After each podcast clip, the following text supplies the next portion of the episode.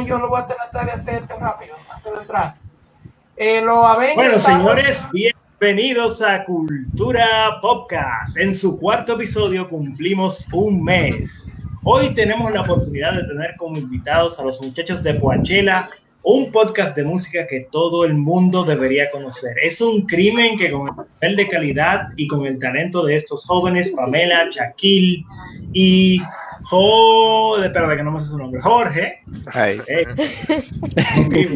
y Jorge. Eh, no lo conozca más gente, señores, verdaderamente, si les gusta la música y si les, gusta este, si les gustan los temas de actualidad, no dejen de seguir a Poachela. En el día de hoy tenemos una variedad de temas bastante interesantes y no nos pueden ver porque están viendo la ilustración de Jeruelis, pero ahora mismo la quito para que puedan ver nuestras bellas caras. Aquí estoy yo, Winsor Espinal, quien se pasó dos días seguidos en 360 animando el Free Comic Book Day. Tenemos a Jimmy Tavares, cineasta. Tenemos a Gabriela Tavares. Eh, Gabriela ¿Eh? Ah, ¿verdad? Recuerda que puede que yo sea prima de Jimmy, así que acuérdate que compartimos el mismo apellido comparten el apellido eh, con mi, que rima con el de mi maestro de taekwondo que en paz descanse. Jimmy Taveras, leí el de, el de Gabriela para no equivocarme. Jimmy Taveras, cineasta y el director del cómic sobre, perdón, el director del documental sobre el cómic dominicano y también me dijiste que eres productor de la serie animada, perdón, de la película animada Zoilo Volará, ¿verdad? Sí, del cortometraje de Zoilo. ¡Bravo! Gabriela Tavares es politóloga e ilustradora. Pamela Paniagua, Jorge y Shaquille son de Poachela. Y Pamela Reyes es profesora y miembro del equipo de Cultura Dejaré que Pamela Paniagua, Jorge y Shaquille se presenten. No, tomes, no tomen más de 20 segundos, que esto es un maratón y nos vamos rápido a toda velocidad.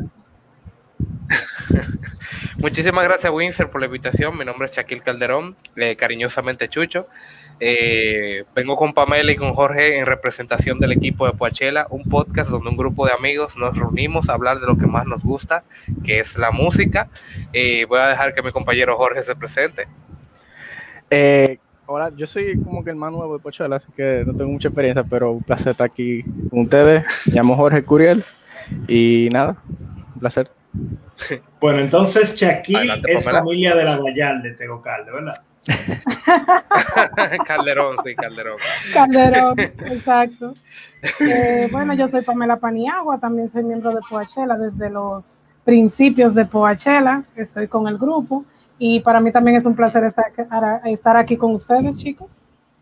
Bueno, bienvenidos a Cultura Cómic. Cultura Cómic es una organización que busca convertir al cómic en un producto cultural plural en la República Dominicana. Y eso significa que queremos que el cómic llegue a todas las clases sociales, todos los gustos y en todos los lugares de la República Dominicana se lea cómic, porque como el medio narrativo más accesible de todos. Entendemos que el cómic es una fuerza de cambio que puede ayudar a que nuestra sociedad, como dominicanos, mejore aún más. Bueno, mejore, porque no es que estamos tan bien. bueno, señores, aquí están en los comentarios. ¡Uy! Me voy a Digo, ¿cuánta gente? ah, sí. Parecemos parecemos la familia Brady nosotros. Ese, ese, acondicionamiento, Winter, mira lo que ya te iba a salir a ti. ¿Cómo? bueno, señores, vamos a continuar con el primer tema. Le doy el suelo a Jimmy porque yo estoy desbaratado, de verdad. Eh. Bueno, como quizás ustedes sabrán o habrían sabido, o quizás no lo sepan, recientemente terminó la serie en Amazon Prime Invincible. Y qué, qué tolete de serie fue. Ese final, ese final. ese final fue el final. En realidad, mi yo tengo que traer un par de tijeras porque vamos a cortar tela. Este corta tela, Así que aviso grande de spoilers para quienes no hayan terminado de ver la primera temporada de Invincible. Sí, por favor recuerden, vamos a hablar de muchos temas, van a haber muchos spoilers. Así que si usted no ha visto la primera temporada de Invincible, ya está. Ruede durísimo. Exacto. Si usted conoce a Ru, ruede durísimo. en el año, ¿en qué año fue que se inventó la rueda? Bueno, eh, ¿por dónde empezar con esta serie? O sea, vamos a empezar con Omniman, que yo creo que es donde están los huevos y el corazón de la serie. O sea, tenemos un personaje muy, pero muy parecido a Superman. Pero sin embargo, y esto es algo que aquí vamos a empezar la controversia, así que el que quiera pelear conmigo, vengan para acá. Tiene toque de Goku. ¿A qué me refiero? No se rían, oigan, puede defenderme. Goku llegó a la Tierra para conquistarla.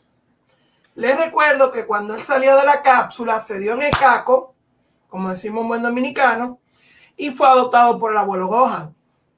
Sin embargo, la raza de Goku, los Super Saiyajines, los, los, perdón, los Saiyajines, son conocidos en el universo entero por ser conquistadores de universos.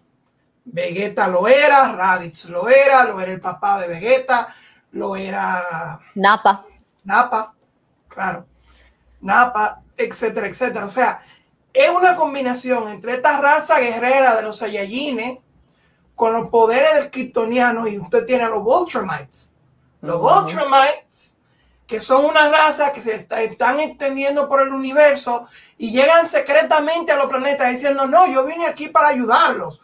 No se preocupen, vamos a pelear con ustedes y toda la vaina. Vamos a cuando en realidad el, el, trabajo de ellos es infiltrarse secretamente. Y debilitar a los países, a los planetas más bien, que infiltran. Exacto. Son parecidos o lo más parecido que uno va a tener a una raza superpoderosa, diría yo, que viene y, y, básicamente de la nada dice que te van a ayudar, dice que te van a brindar paz en el universo, pero es todo una gran mentira. Es un, es lo más parecido, diría yo, incluso hasta tiene toques, diría yo, de Estados Unidos, si queremos verlo de una manera geopolítica.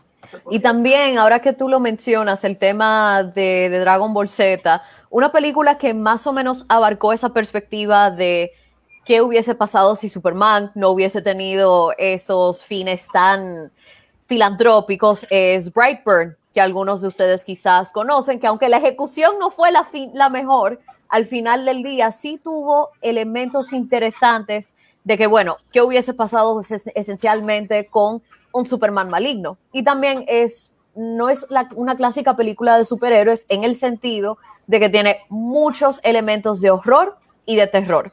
Y eso, eso, es algo con el horror que Invincible, por medio de Omni-Man, abarca muchísimo. Así que por ese lado de la brutalidad, me acordó bastante a Brightburn. Exacto, y a eso yo quiero también agregarle a Superman Red Son, donde tenemos un Superman criado en la URSS, un Superman criado bajo el poder del estalinismo. Eh, yo podría sacar un uniforme soviético que tengo guardado por ahí, pero estoy muy cansado. Y un Superman que conquista el mundo y falla, que literalmente, y spoiler para el cómic de Red Son, es vencido por Lex Luthor de una manera magistral solamente con una nota en, en los bolsillos de, la, de Lois Lane, venció él a ese Superman y fue algo magistral. Que, que aunque no sea el tema de este podcast, yo siento que, eh, o sea, e, esa clase de recursos, como que en ese cómic específicamente, en Redstone, que te salen como por ejemplo, tenemos que creer que, Le, que Lex Luthor es el hombre más inteligente del mundo solamente porque dicen Lex Luthor es una inteligencia de nivel 6. O como por ejemplo cuando Brainiac detiene a Luthor en ese cómic porque le dice, oh, si hubiera dejado que él hablara contigo, él te hubiera convencido de suicidarte. Es una exageración tan grande. Independientemente de entiendo tu punto, pero cuando nos entramos a trompar hablando de Red Sun, vamos a hablar de eso. Bueno, en este caso, en el caso de Invincible, que también yo, y vuelvo a ese paralelismo con Dragon Ball, y ustedes me excusarán de nuevo, vemos como Omni-Man tiene un hijo. Y el hijo de Omni-Man, Invincible, no es nada más y nada menos que un personaje que tiene muchas pinceladas de Gohan. Vamos a ser honestos. Él es un Gohan bien hecho. Gracias, gracias. Gohan, Gohan, antes del final de la saga de Cell, o sea, el Gohan de la saga de Cell. Exacto. que le, le, voy a decir una orejita por aquí. Realmente ese Gohan que vimos después de la saga de Cell es culpa de los fans japoneses, porque los fans japoneses querían que a la mala Goku regresara cuando Toriyama estaba planeando hacer algo parecido a lo que había hecho Araki con Jojo, que era mover el personaje y mover la vaina. En fin, tenemos este personaje en, de Invincible, de Mark Grayson, que por cierto, otro referencia a, un cómic de DC, que él quiere ser un superhéroe y seguir a su padre. Sin embargo, ¿qué hace Omni-Man en el primer episodio? Matar a la Liga de la Justicia. Mata a toda la Liga de la Justicia. Dejando literalmente a la Tierra solamente bajo el poder, bajo lo que sería el, la protección de los jóvenes titanes. Y, cuidado. cuidado. estamos hablando de una de un, un genocidio, un hombre que al momento que se entera de que su hijo toma, ya tiene poderes, superpoderes, viene y dice, bueno, ya creo que es hora de invadir la tierra y ahora vamos tiene que adelantar su plan. Exacto. Y fíjate que eso, si uno se pone a pensar en eso, uno se pone a ver el contraste entre la el primer encuentro de Alan the Alien y Mark con este último encuentro del último episodio. Y a mí me da mucha curiosidad de como que ustedes ven que lo, siendo Seth Rogen al final, el primer instinto de uno es, bueno, Seth Rogen está haciendo la voz, así que no se le puede tomar muy en serio, pero cuando tú lo contrastas con su aparición en el último episodio de la temporada, tú dirás, si realmente él no fue para allá como en modo de advertencia, dado lo que al final terminó informando en este último capítulo. Yo no he leído el, cómic, realmente lo quiero leer porque no es verdad que me voy a aguantar, pero esa fue una idea que me, esa fue una idea que me cruzó por la mente, como que lo enviaron a él precisamente después de él haber llegado poco después de que Omni-Man había, hubiera asesinado a los guardianes del mundo. Exacto. Y Guardians of the Globe. Guardians of the Globe. y que estamos hablando de unos guardianes, o sea, estamos hablando de un personaje que básicamente llega, se entra a golpe contra Invincible, tú crees, mierda, este tigre va a acabar con la Tierra. No, el pana estaba buscando era entrar a la Tierra, a, a otro planeta que se llamaba parecido a la Tierra, pero con la letra U. En una alianza para ir en contra de los Voltrumites, porque estamos hablando de que una una vaina indetenible, o sea... No, es, es realmente que es un imperio colonialista. Exacto, un imperio bastante brutal, bastante colonialista también. Y también vemos buenos toques, diría yo, en cuanto a los personajes. Por ejemplo, el personaje de Adam me gustó mucho, empezó. Y a dónde lo están llevando. También el personaje de, de Robot, me gustó también. Robot presenta un arco muy interesante. Y no es un tanto inquietante, y un tanto inquietante, pero por eso es interesante. Exacto, para, mí, para mí es un poquito difícil contenerme, como yo leí el cómic entre sí. No. Entonces, cada vez que yo siento que ustedes no, que no, me intriga, al final de la primera temporada. Estás en lo correcto intriga. Hay, un comentario curioso aquí en el, en el, Facebook. Dice, pues realmente esa era la idea, no podían revelar desde un inicio sus intenciones. Mm. Sí, pero recuérdate que la forma en que ellos te vendan, eh, que ellos te venden a Omniman es que Omniman es Superman. ¿Y qué tú ves en Superman? O sea, por mucho que los ocultistas de Snyder quieran, por mucho que me siento ofendido, me siento ofendido. Ay,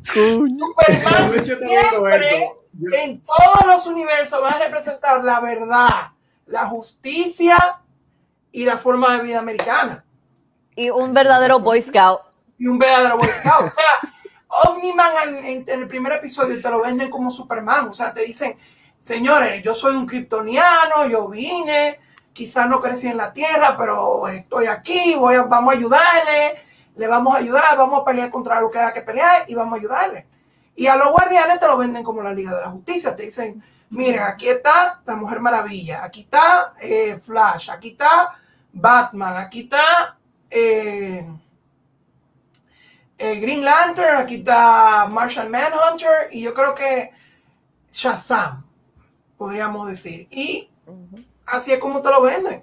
te lo venden así. Y fíjate que ahora que tú mencionas el ejemplo de Shazam, obviamente yo me imagino que tú te estás refiriendo a The Immortal y me llamó la atención porque consistentemente DC lo que te dice es, ok, entre los miembros que han, entre los superhéroes que han sido tradicionalmente parte de la Liga de la Justicia, los únicos dos que, bueno, tres técnicamente, que pudieran derrotar a Superman tradicionalmente han sido Mujer Maravilla, Shazam y Batman, pero solamente si tiene Kryptonita. Quitando la Kryptonita, tú solamente tienes a Mujer Maravilla y a Shazam. Entonces, el hecho de que hayan cogido a Immortal en el penúltimo episodio y dicho, ok, se van a fajar y que literalmente Immortal estaba haciendo que Omni-Man pasara trabajo de vez en cuando, realmente O me da mucha curiosidad él para el futuro de ver qué pasará con esa dinámica y Windsor no. Si no hable, coño. Anda- Sí, está bien, pero O sea, tengo que comentar algo, algo sobre los comentarios. Mira, Ajá. aquí hay una persona diciendo que un error, debieron trabajar mejor su odio por la humanidad, solo se vio cuando fueron a comer en Europa y en el último epi- episodio. Una corrección. Omniman no odia a la humanidad. Omniman ve a la humanidad como seres inferiores, como, Ujú. eh, y es algo como que podemos hacer un paralelismo con la gente que hace daño a los animales o la gente que en los trabajos eh, simplemente cuando una persona es inferior a ella en posición la trata mal. Es algo muy humano que aunque no es correcto, si lo comparamos con Omniman, tenemos que ponernos sus zapatos para entender por qué, por qué él piensa así y también para evaluar por qué es algo incorrecto, que como mismo lo lo dijo puede- de su- y él mismo lo dijo de su esposa, el hijo de su esposa, y cito, yo veo a mi mujer como si ella fuera un animal, un, un juguete, una mascota. una- mi mascota. Él ve a los seres humanos no como inferiores, él lo ve literalmente como animales o peor. Omniman no considera a la humanidad ni avanzada, ni inteligente, ni nada de eso. Él ve en ese sentido a su mujer como una mascota, casi. Y él no, no diría que él es necesariamente misántropo per se, pero es como ustedes Espera, espera, espera, diciendo, espera, espera, de- define misántropo, por favor. una persona que odia a los seres humanos.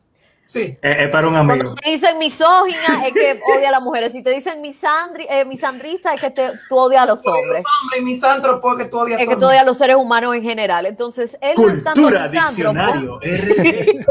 Sí, él no es necesariamente en sí misántropo, pero cuando tú tienes esa perspectiva tan práctica y como hay una escuela de filosofía que en inglés se conoce como el utilitarianism, el, el utilitarianismo, que básicamente te dice que, bueno, tú eres, si yo te tengo que matar a ti para llegar a mi fin, a mí no me va a importar, por ejemplo, matar 10 personas para salvar a 100. Entonces, Yo- eh, él eh, es espérate, muy espérate, utilitarian el en ese utilitarianismo sentido. No, no dice eso, perdón, perdón. El Yes, it utilitarianismo. Yes, no, it does does. not. Lo que Yes, dice es does. Que para lograr, ah, o sea, se tienen que tomar decisiones que, que, ¿cómo te explico? Que la decisión que tú tomas siempre tiene que ser la que dé beneficio a la mayor número de personas. Ahora, Sí, Ahora, pero si cuando tú esa lo co- te decisión pones a compararlo con Immanuel Kant, por ejemplo, Immanuel Kant te debate a ti que tú matar a 10 personas por salvar a 100 está mal. Entonces, una tiene un fin práctico, la otra tiene un fin puramente no, pero moral, en eso, es- estamos de acuerdo. Pero lo que pasa es que, que- que- que- espérate un momento, espérate. Lo que pasa es que tú tienes el contexto, quizás el público Ajá. no lo tiene, pero lo que te quiero decir, como tú lo dices, se podría malinterpretar, porque es verdad, eh, hay un momento en que, si se, eh, como tú dijiste, lo contrario de Kant, que gente que considera correcto cuando son utilitarios, que si tú matas, vamos a decir, 100 personas para matar un millón, en el utilitarianismo eso se considera correcto. Perdón, Jimmy, continúa. Que iba a decir para aquellos que no entienden del uti- utilitarianismo whatever. Y, y se sienten un poquito medio alejados. Imagínense a Ozymandias de Watchmen. Ujú. Yep, muy buen ejemplo. a la ciudad de Nueva York para detener a la, guerra- a la Guerra Fría entre la URSS y los Ujú. Estados Unidos. Sí, para evitar el apocalipsis nuclear, esencialmente, Exacto. que era la realidad que se estaba viviendo en aquel Oh. universo en el, en el momento. Si usted como yo y le gusta mucho la historia, véalo como Stalin. Stalin mató un millón de personas, pero él decía, eh, si mal no me equivoco, que es una traducción de algo que yo leí en inglés, mil, una persona es una este, tragedia, un millón es una estadística. Hmm. Hmm. Eh, sí, eso dijo, eso dijo Joseph Dios. Stalin. Estamos hablando de un uno, uno de los peores criminales de la historia, incluso, incluso peor que Hitler. O sea, el Eh, Pero, pero el peor de todos Pero, el, pero dile eso a un comunista, ¿va? ¿qué te va a decir? ¿El rey Leopoldo qué? ¿El rey Leopoldo qué?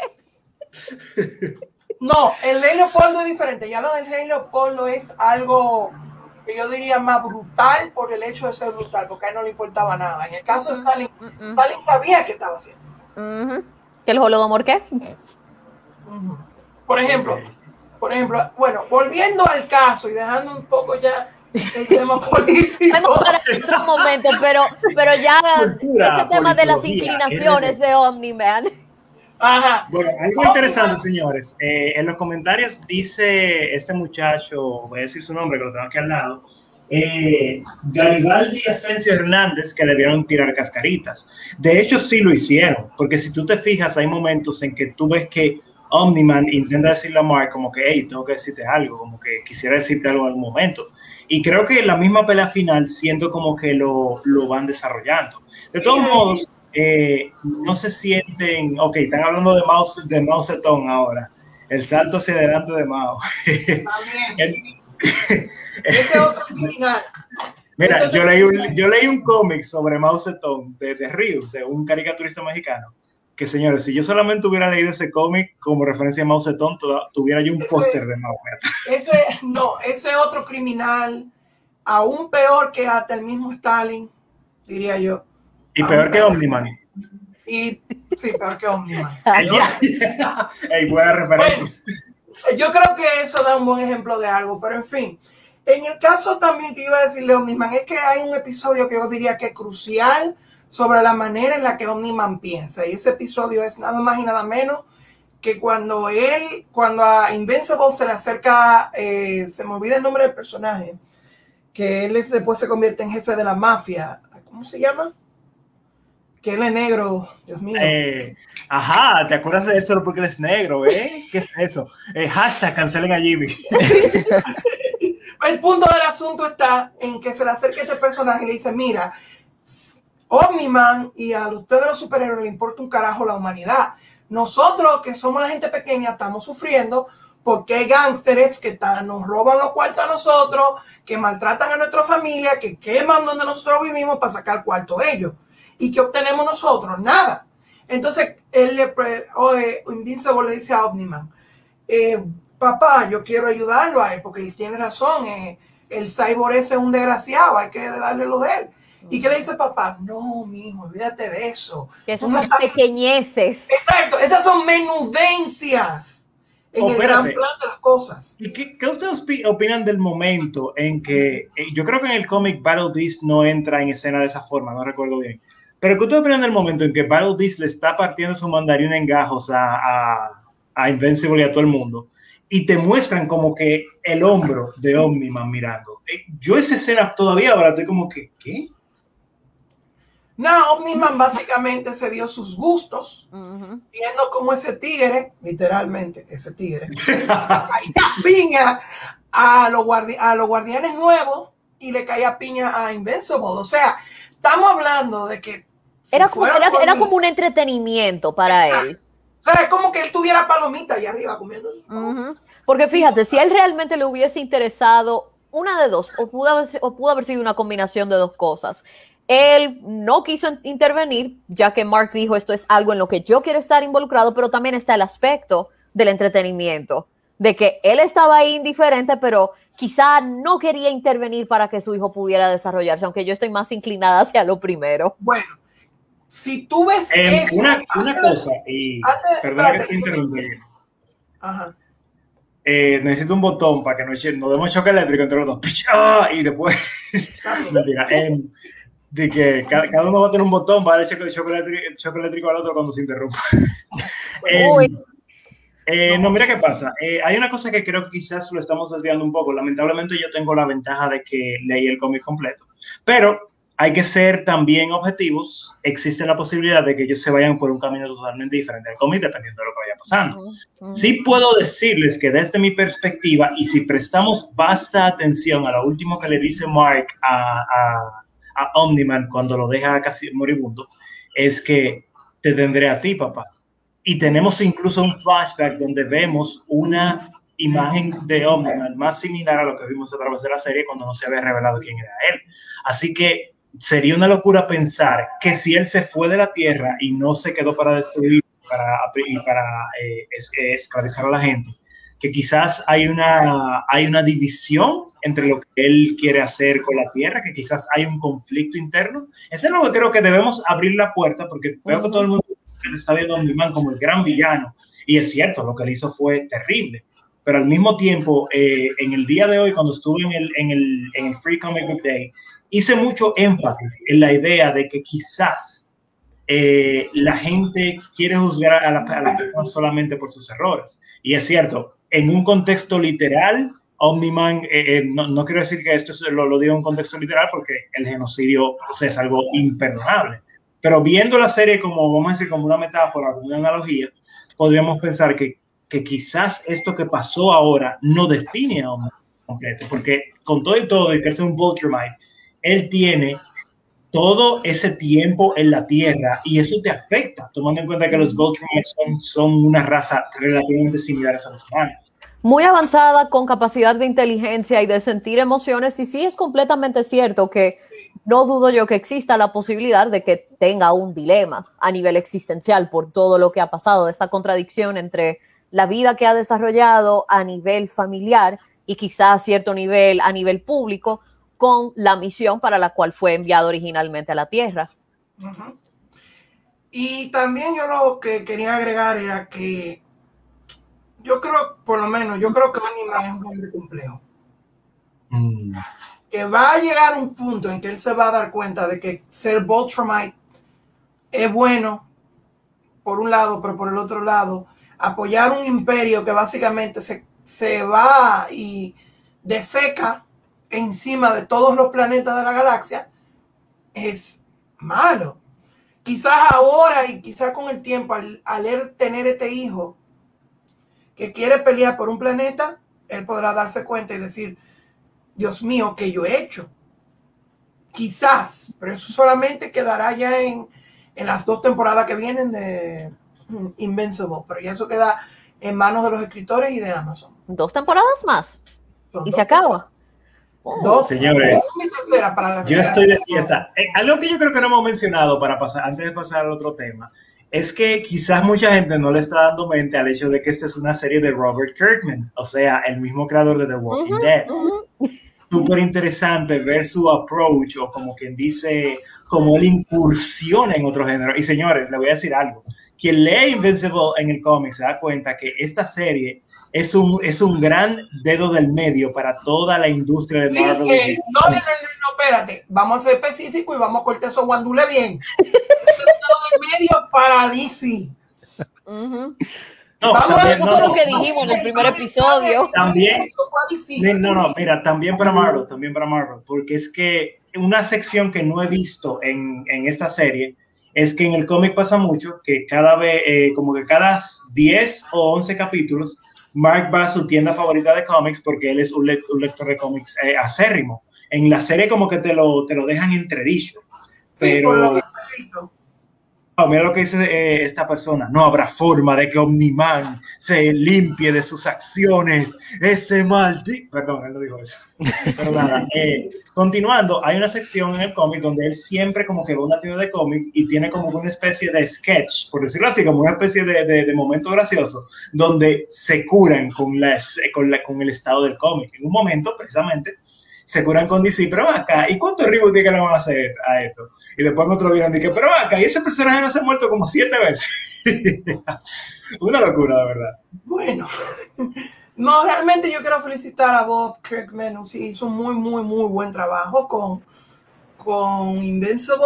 Me encantó la serie. Espero la segunda y tercera temporada con ansias. Y a leer el cómic se ha dicho.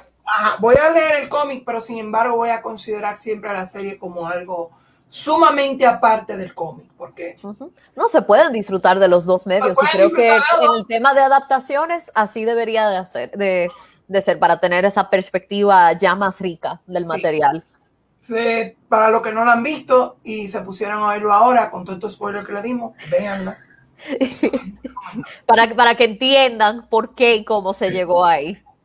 Ah, porque casi Pues, no vamos a una guerra eh, de vegetarianismo, socialismo, comunismo, nacionalsocialismo. Pero mira, yo. Todo lo que va a terminar en siento ismo. Que- Siento que este por ahora. ¿Qué tú dijiste, Pamela, perdón? Mm, Y todo lo demás que pueda terminar en ismo. Exacto.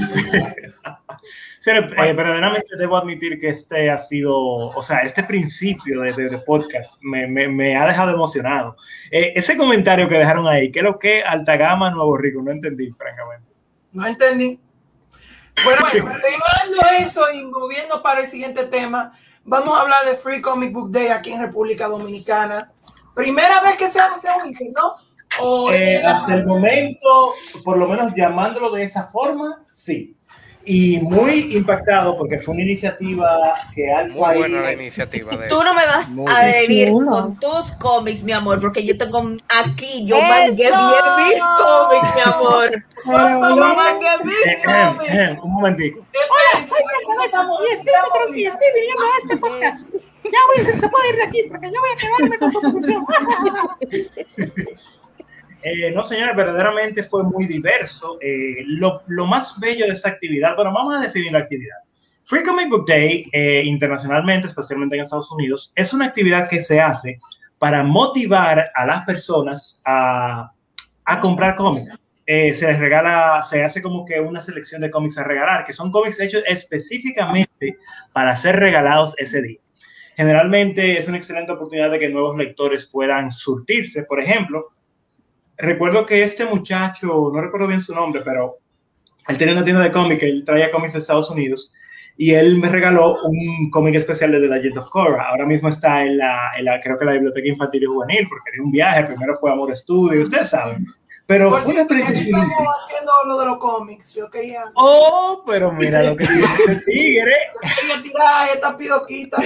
Mira, mira, Jorge Curiel como que sabe demasiado de ese cómic, ¿eh? Tengo como cinco allá atrás, pero seguro. No, pero de ese en específico, de ese, de ese.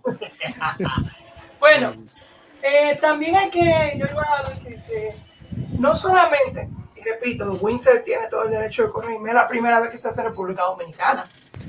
Y, Ah, mira, Wilson, disculpa. Ese que tú tienes, eh, me encanta, lo leí y se lo regalé a mi novia y a ella también le encantó. Muy Es bueno. súper adorable. Tú ves, Quiero- realmente yo tengo que yo tengo a Bazooka por ahí, pero yo no estoy por buscar. Tengo que darte una primicia, tengo que dar una primicia a todos. Eh, como saben, yo fui el que estuvo eh, llevando el panel y Ajá. debido a que lo estuve llevando, tuve la oportunidad de hablar directamente con los autores de nuestros cómics. Por ejemplo, tuve la oportunidad de hablar más a fondo con Nicodomo, que es la autora de Pantaleta. Pero lo que más me llegó al corazón, que tengo que ser sincero, yo tuve que contenerme para que no se me salieran las lágrimas, porque cuando, inicialmente cuando yo leo Escondite, en verdad no me impactó tanto. Pero hoy, cuando la autora explicó la lucha que representó para ella el hacer este cómic y el reto que fue para una persona tan tímida poder derramar su, su- como que sus pensamientos y lo que ella no se atreve a decirle a nadie en este cómic. Señores, simplemente yo veo este cómic en una luz totalmente diferente. No, Porque fue el un arte nivel es de vulnerabilidad que realmente te llega porque conecta y conecta con cosas que tanto Y- personas tímidas como más extrovertidas o más quizá menos tímidas precisamente eh, tengan. Era un cómic muy humano en ese sentido. Sí. Y yo No, también perdón. quería agregar que Es un cómic. Es un cómic muy muy, muy humano. Ven, por ejemplo, estos paneles aquí. Voy a ponerme, y discúlpeme que me voy a poner como vista única para que puedan verlo. Eh, bueno, si aquí, tiene que, si aquí tiene que darme un curso de esto. Aquí, como pueden ver, hay una escena bastante interesante donde podemos ver cómo eh, Nat TV está específicamente intentando consolarse a sí misma. Y esto es importante desde un punto de vista incluso hasta histórico, porque, señores, estamos atravesando un cambio de paradigma. Yo, Yo hablé profundamente de esto en, en la actividad de hoy, donde yo les comentaba a- al público que la realidad es que ahora mismo ya el cómic de superhéroes es un anacronismo histórico. Ya ahora mismo lo que verdaderamente está vendiendo fuertemente es la novela gráfica autobiográfica. Y vuelvo a mencionar dos nombres, un nombre americano y un nombre dominicano. Rainer Selgemeier, que fue la que lanzó y literalmente creó el mercado de las middle grade graphic memoirs, y Bárbara Pérez Márquez, que junto a Shaq Sell participó en una historia que fue nominada al premio Eisner, The Kyber Kingdom, que no solamente de que esto está que, que este tipo de cómics está impactando así el cómic autobiográfico, sino que los dominicanos hemos sido parte, tanto, es parte de esto, tanto a nivel local como a nivel internacional. Yo a eso te iba a agregar también, que eso es lo que le da el sabor o el gusto al cómic dominicano y es lo que no se halla en, en otro sitio. Son historias de nosotros, para nosotros, hechas por nosotros. O sea, son matices y temas que conocemos nosotros bien como país y que quizás no se vean en otros países. Está bien que a ti, por ejemplo, te puede gustar Superman, Linterna Verde, Spider-Man, Iron Man, Spawn o Hellboy, pero cuando tú lees un cómic dominicano, no solamente tú estás leyendo una marca país, sino que también estás leyendo y es importante, algo donde tú mismo te puedes ver reflejado, ya sea en el cómic de Nat TV, que tiene nuestro amigo Windsor ahí, como también puede ser en cualquiera de los otros, ajá, gracias, como también puede ser en cualquiera de los otros cómics de los diferentes y diversos autores que hay en la República Dominicana. Eso es lo que hace interesante al cómic dominicano. Y por eso es que es un medio que es importante estudiarlo, porque es un medio que básicamente se podría decir que está levantándose después de décadas de estar muerto, y es un medio que si se llega y se puede pulir lo suficiente, yo creo que puede competir con cualquier cómic europeo o con cualquier cómic americano. Y es más, me atrevo y, y, lo haré y lo voy a hacer, de decir que puede competir incluso si, ah, con el manga japonés verdaderamente. Y de hecho, creo que ya estamos viendo indicios de que eso está pasando, porque es que, aunque no se puede considerar literalmente un cómic dominicano, eh, la realidad es que el Nova, trabajando específicamente en, en cómics como, como, bueno, hay un ejemplo de un cómic de El Nova que puede competir con cualquier cómic internacional, pero también su, su trabajo en, en Cat Girl, que es un cómic de acción bastante interesante, que aunque él no es el escritor, es solamente el ilustrador, eh, señores, ya estamos viendo que es como dice Jimmy, ya estamos en la antesala, ya tenemos gente, por ejemplo, como... No, espérate, y Winsor, perdón, yo iba a agregar también a eso, cuando tú oyes que un dominicano llega a tener el tercer lugar en una competencia de manga, como lo logró Gabriel Castillo, eso también es destacable verdaderamente, verdaderamente. En el país donde, y voy a parafrasear a Jorge en esto, a Jorge de Moro Studio, que lo dijo en el documental mío. En el país donde la, gente cree que gana con espada y con vainas estrambóticas, viene un dominicano con. Perdón, perdón, perdón. Espadas gigantes, hay que ser muy específico. espadas gigantes. viene un dominicano creando personajes con afro y narices grandes que le gusta a estos extranjeros. Y realmente yo quiero, eh, es un buen quote que dijo Jorge Pérez, que me encanta, y está entre los quotes que mejor refleja lo que podría ser el cómic dominicano y el potencial a que puede llegar el cómic dominicano. Verdaderamente. Y a eso le agrego, Jimmy, que algo que he tenido que estudiar, quizás en tiempos recientes, es el hecho de que a veces a muchos de los que no somos artistas asumimos que lo que caracteriza el manga son sus tropos eh, tan característicos como que, oh, senpai, kawaii de sune, o, la, o otras cosas. Pero, espérate, por el amor de los puntos uno, uno de los puntos principales del manga son las líneas eh, cinéticas que, que incluye muchas veces, que hacen que, bueno, además de su enfoque cinemático eh, comparado con el cómic norteamericano, que hacen que el movimiento sea, sea, mucho más impactante a la hora de representar las, escenas de acción. Eh, que la gente olvida. Señores, en verdad fue un día maravilloso. Perdonen que vamos a acelerar un poquito porque nuestros amigos de Poachela están un poquito cortos de tiempo. Así que vamos a ir. Antes de, antes de cerrar ya, para cerrar, yo voy a leer este comentario que estoy viendo aquí desde Facebook que dice, esta actividad estuvo de pinga. Me sentí muy feliz al ver tanta gente interesada. Emoji de gatico con corazones. Agregándole a eso, y para cerrar, dice él que Alta Gama es una, la nueva canción de Rochi.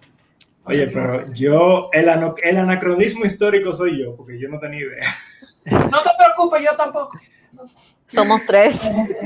Bueno, somos ahora, ahora- ¿Cómo así? Pero ustedes son lo de música. aún así, Ey, depende del tipo de música. Ah, ya, ya. ya. ¿De verdad? Bueno, dejando una y cogiendo otra, vamos a pasar ahora a lo que yo diría que es el plato fuerte de la noche, para después ir al de postre, que es la música. ¿Qué es la música? ¿Por qué nos emociona? ¿Por qué cuando vemos a, por ejemplo, Superman volar en el aire y oír el famoso tema de John Williams, nos sentimos emocionados? ¿Por qué cuando oímos el tema de Harry Potter también nos sentimos emocionados porque sabemos lo que viene? ¿Qué son esas partes y todo eso? Por eso el día de hoy estamos aquí con ellos, con los compañeros de este bellísimo podcast Coachella. de Coachella. Un podcast de música inigualable. Y hoy vamos a citarnos a hablar un por la chucho.9 FM. primero que nada, primero que nada, vamos a abrir un poquito el diccionario porque yo quiero agregarle dos términos y estos dos términos vienen en cortesía gracias a Cinema Taller aquí en Santiago, que es la escuela de mi profesor Ronnie Sosa. Eh, ¿Qué es la música diegética y la no diegética? Me explico. La música diegética es la música que pueden escuchar los personajes. Un ejemplo de esto es Time the Perdón, repite Jimmy, que creo que se entrecortó, que pueden Perdón. escuchar. La música diegética es la música que los personajes pueden escuchar al momento que se encuentran en la película. Un buen ejemplo de esto, la escena donde Quicksilver, el Quicksilver de Fox,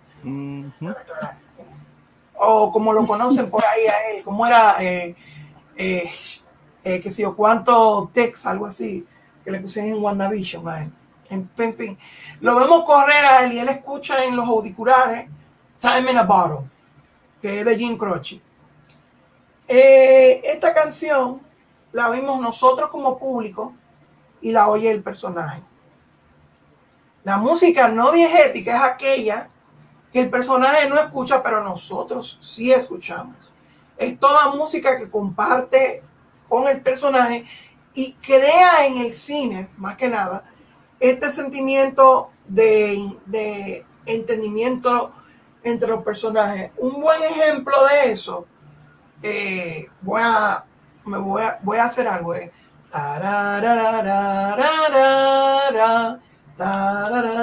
Batman. Nosotros lo oímos. Eh, perdón, pero ¿qué fue lo que tú dijiste? Esa es la de Batman. Yo creo que No, esa es la de. No, Yo creo que esa es la de Harry Potter. la Ah, Harry Vamos, Potter, ¿verdad? espérate, Sí. espérate. El que tiene la Leviosa. Nosotros oímos ese leitmotiv, que por cierto, esa es otra palabra también que quiero agregar. Eh, nosotros oímos ese- ese- esa canción, pero el personaje no la oye, sino, pero existe y es parte de su universo y es lo que básicamente hace a la música. Y por último, y no menos importante, el leitmotiv, que es cuando se usa a una música con el personaje y se relaciona. Por ejemplo, la marcha de Superman, la, eh, la- se llama, de hecho, la canción de Harry Potter se llama Hedwig's, Theme, eh, la Imperial March de Star Wars, y yo podría seguir y seguir y, y nombrar muchas otras más, pero esas son de las tres más conocidas. Entonces ya muchachos, eh, el, el piso es para ustedes, así podemos ya, después de explicar todos estos términos cinematográficos, deployarnos hablando de música. Con ustedes ahora mismo entra en la casa DJ Chucho. Señores, disculpen que no estamos al, al público, perdonen que no estamos poniendo la música, pero tenemos un poquito de miedo de que no, no de que no, nos desmoneticen porque no estamos monetizados. Sí, sí, el Pero- copyright y eso. Sí, sí, sí. Eh, yo voy a dejar que Jorge comience por nosotros. Eh, Jorge, adelante. Sí, DJ eh, Jorge. agregando lo que estaban diciendo también, eh, hay una pequeña diferencia también entre el motivo de un personaje y el tema. Cuando se habla de un tema, como tú dices, la, la marcha imperial o el tema de Luke, por ejemplo, para seguir en Star Wars, es ya una composición más larga que compone una pieza de la banda sonora original. Un motivo es un elemento corto de música, que son tal vez tres o cuatro notas, eh, que se puede usar en varios temas dependiendo del contexto que usa el compositor. Es un detalle importante también, por, por más o menos lo que vamos a hablar. Ahí caería, por ejemplo, la- en, en el, en el Zack Snyder Cut, el coro griego que sale de la nada. El lamento de. Wonder Woman, la mujer esa, la mujer esa gritando, ese es un, eh, un leitmotiv de Wonder. Woman, por ejemplo. Ey, la mujer está gritando, me gusta cómo lo dice. el exacto, sí.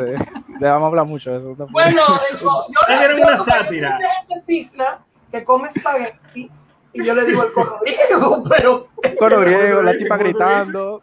exacto. Pero ustedes Lo no vieron una sátira que le hicieron a eso, que era de que- que- o sea, la misma película, pero con a otros actores, y, y escuchaban de que, ¡ah! y miraban para atrás, ¿qué tú estás haciendo? Pero sí. Eh, nada, yo quería empezar hablando ya un poco de, adentrar un poco más en, en películas, así basadas en cómics, hablando de una de mis películas favoritas de hace como dos años, que es Joker. Eh, la de Top Phillips, obviamente. Esa, esa, esa película fue increíble, aparte de, de- de la, la increíble eh, performance de, de Joaquín Phoenix. La compositora tiene muchas cosas interesantes con la música. La compositora, Hildur, qué sé yo cuánto, porque no me sé su nombre, tiene de esa, ese delta que parece un símbolo matemático, no sé. Es de Islandia, y ella es muy característica, tal vez los que vieron Chernobyl se han oído su Ujú. música. Sí. Muy Eh, buena ella- serie. Muy, Muy buena buena. serie, muy buena compositora. Ella, su instrumento principal es el cello. Ella no hace música sino con su cello. Ella compone con su cello y después le agrega cosas. Por eso la música del Joker es el, el cello con, con mucha, mucha, con otro instrumento básicamente. Pero algo que me gusta mucho es que se compuso casi el, la, como el 90% de la banda sonora original entera antes de que empezaran a filmar la película. ¿Por qué? Porque el director Todd Phillips y Hildur, la compositora, se pusieron de acuerdo para hacer que la música narrara la, el performance de Joaquín. En escenas como la del baño. ¿Ustedes se acuerdan cuando él está como en el baño bailando? Muy dura esa Sí. escena. Esa escena, cuando la filmaron, ya tenían la música de, de esa escena. Hildur se te- le habían como contado más o menos que iba la trama y se hizo una idea de cómo iba a ser la escena. Todd Phillips la puso y Joaquín Phoenix decidió bailar.